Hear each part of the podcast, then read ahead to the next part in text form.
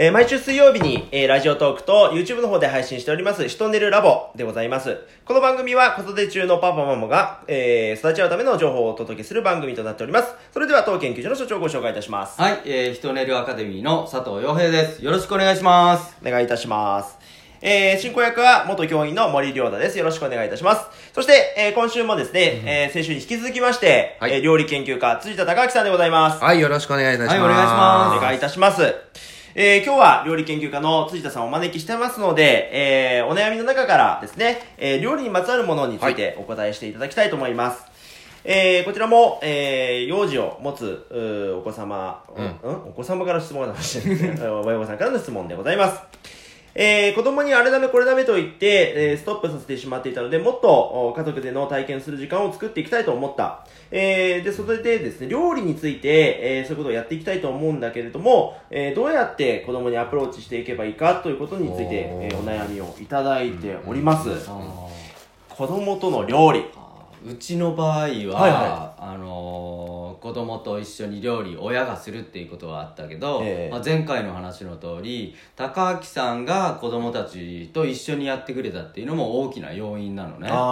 そう。でその時にどういうふうに子供たちを乗せていったのかとか乗せるっていうのがなぜあそこまで興味を持ってやるようになったのかっていうのはその実践した高明さんにちょっと聞いてみたいなと思って。なんか気をつけるポイントとかあったのかな？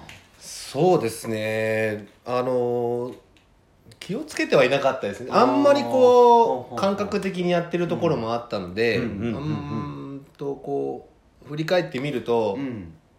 あんまり気をつけてはいなかったかなとは思うんですけど、ただ、あのー自分が大事にしてるのは、うん。その、まず、料理をやら一緒にやるやらせたいとか、やってほしいとか、うん。いうことよりも、うん。まずその料理を作ることがうん。楽しいかっこいいって思わせるうん。ことをいつもあの子供たちと料理をする時は、あのしてますね。いやよくフライパンを振ったりとか千切りができるようになったりっていうことって、うんその料理の過程であって、うん。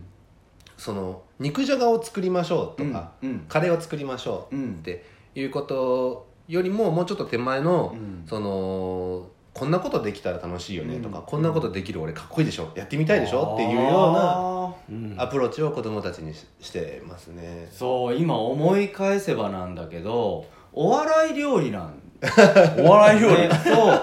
というのがその作ってるところから笑い声が聞こえてくるあでよくああこうできたあこんな失敗したっていうのを全部プラスに笑いに変えてでもちょっとここまでできたやんかっていうような、そのそこをね認めてくれてるような気はする、うん。うん。すごく明るいね本当ポジティブな場を作るっていうのがだからやっぱこれプロは違うなって、例えば僕ら親からしてみると散らかっちゃったりすると面倒くさいとか、うん。で手怪我したらまたいただでさえ忙しいのにこれもしないといけないのが増えてるとかあるんだけど、はいはいはい。そんなことよりもねもう楽しそうだから許せるようなうね、ん。うんそういう雰囲気を作ってくれてたのは確かにそうだなって、うんうん。かっこいいとかね楽しいっていうことを大事にされてるっていうのが、ああいう場になったんだなっていうのはよくわかりました、その家のその毎日の1日3食お母さんが作っていて、うん。そのうちの1回を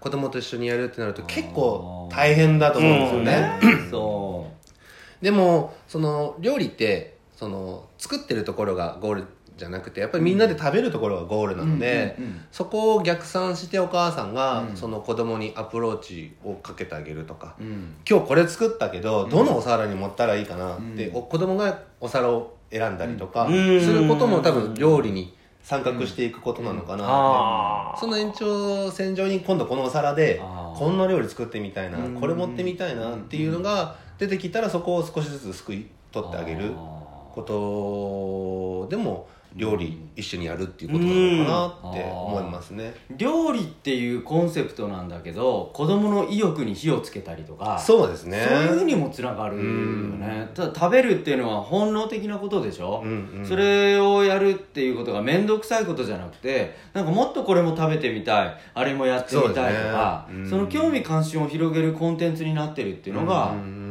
辻田高明さんのやり方の一つっていうことでしょ？そうですね。やっぱり最近の人たちは何食べたいって言っても何でもいいよとか、うん。あー。確かに。適当でって、うんうんうんうん多分お母さん一番それは困ると思うんですよね。そう。で出たらまたこれみたいなこともうんあるので、うん。やっぱりその自分が何を食べたいのかっていうことをやっぱり追求するっていうことも大事だしそれは大人でも子供でもできることだと思うので、うん。そうするとなんか日常の声掛けとかで気をつけた方がいいこう、うん。声掛けとかってあります、なんかそういうレパートリーが増えるとあか、ー料理に関心を持つための声掛けっていうところで言うと、どうですかね。でもこうやっぱり食卓を囲んで、これ美味しいねとか、うんうん。あのーやっぱりそこを場を共共感あの、うんはい。はい、共通体験していくっていうか、うん。一緒にその場にいる、うん先食べててっていうよりもやっぱり一緒に食べる、そこがやっぱりゴールでもありスタートでもあるのかなっていう感じはしますね。うん。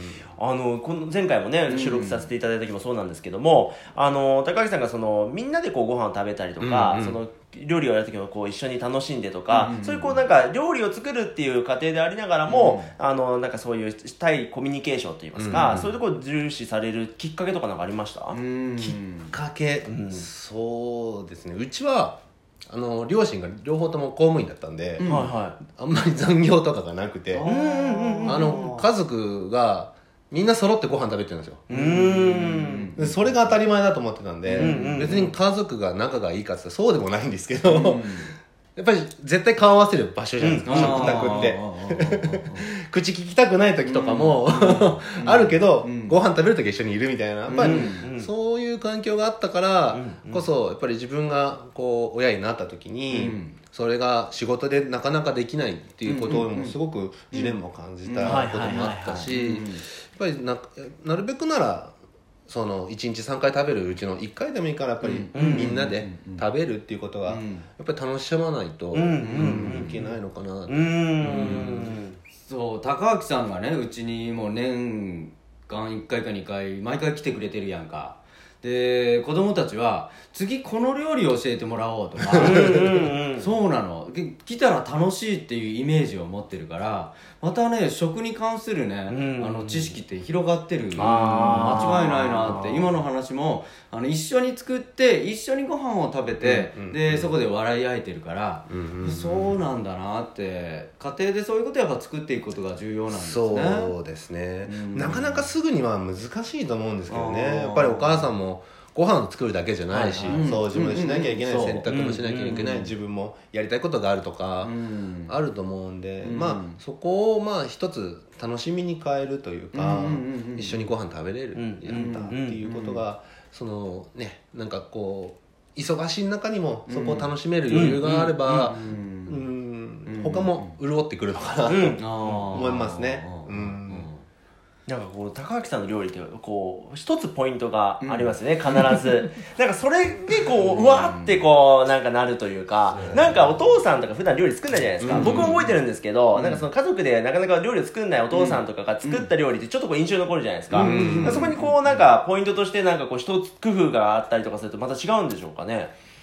うーんそうだと思いますね。まあそのなんていうんですかね美味しくなくても楽しかったとか、やっぱり思い出っていうのは、ん。ねずーっとこう思いそれを食べた時違う料理で他の場所でそれを食べた時にまた思い出したり、うんするんでやっぱり思い出を重ねその積み重ねていくっていうかねたくさん作っていくなるっていうことねほど、なるほど、なんかまとまってないですけいどやいやすごくわかりますよ、うん。あの一つ今思い出したのが、はあの笑いとねプラス褒めるも入るやん、はいはああれはどういうポイントを褒めてるのかな？でうん褒め、うんうん。うんじゃああなたは褒めてくださいって言われてもどこを褒めればいいんですかって思うことって結構あるじゃない子供たちって特にあの経験値がないから普通からしてみてれば見れば下手くそでしょ？はいはいはい。なのにずっと褒めてるの。うん。どこのポイント褒めてるのかな？あーポイントというか、うん。あんまりそこは意識はしてないんですけど、うん。やっぱりその料理を一緒に作ってくれるもらうっていう時に、ぱりその作業まあキャベツを切るにしても、うんうんそのうまく切れたかじゃなくて、うん。切ってくれて自分の工程が一つ減ったからありがとうとか。あー。なんかあ切ってくれてありがとうね、うんうんうんうんっていうこと、であこれすごいね。この切り口すごいね、こんな細く切れるんやねって、うんやっぱりそこの気づきの視点っていうのは、やっぱり全く切れない子が切ってくれた、うん自分のやる作業をこの子が切ってくれた、うん。とか、うん。うん。なんかできないことを見,、見見始めたらキリがないし、やあっぱり親と子でうん。あったらやっぱりそのスキルも全然得れることも全然違うんだけど、うん。やってくれてありがとうとか、うんそその結果をやっぱり素直に受け止めるなっていうのはね大事にしてますね。そっかそっか。どうしても親の立場で見ると足りないところを見てこれができてないから危ないダメとかなっちゃうけどそれ以前にできてるところを見てあげるってそうですね。いう視点の考え方があるうんんだよねはい。ということで、今週もお話が尽きないところではございますが、お時間の方がまだまだ迫ってまいりました。話したいですけどね。はい。あのー、またですね、高木さんの方に質問があったりとかしましたらですね、インターネット検索の方で人ネルアカデミーを検索していただきまして、えー、LINE アットに登録していただきます。そちらからメッセージが送れるようになっておりますので、高木さんに今度こういうことちょっと聞いてくださいよとか、ね、お願いします。ぜひ高木さんにちょっとれ直接連絡取りたいとか ありましたら、はい。えーそちらの方にお寄せいただければというふうに思います。よろしくお願いしはい、今週もなんかすごいこうね、料理の深いところからね、こうコミュニケーションのことまで、なんかすごくこう勉強になる回だったなと思いますので、またぜひよろしくお願いいたします。はい、ありがとうございました。よろしくお願いします。はいありがとうございました。はいありがとうございましたはいありがとうございます。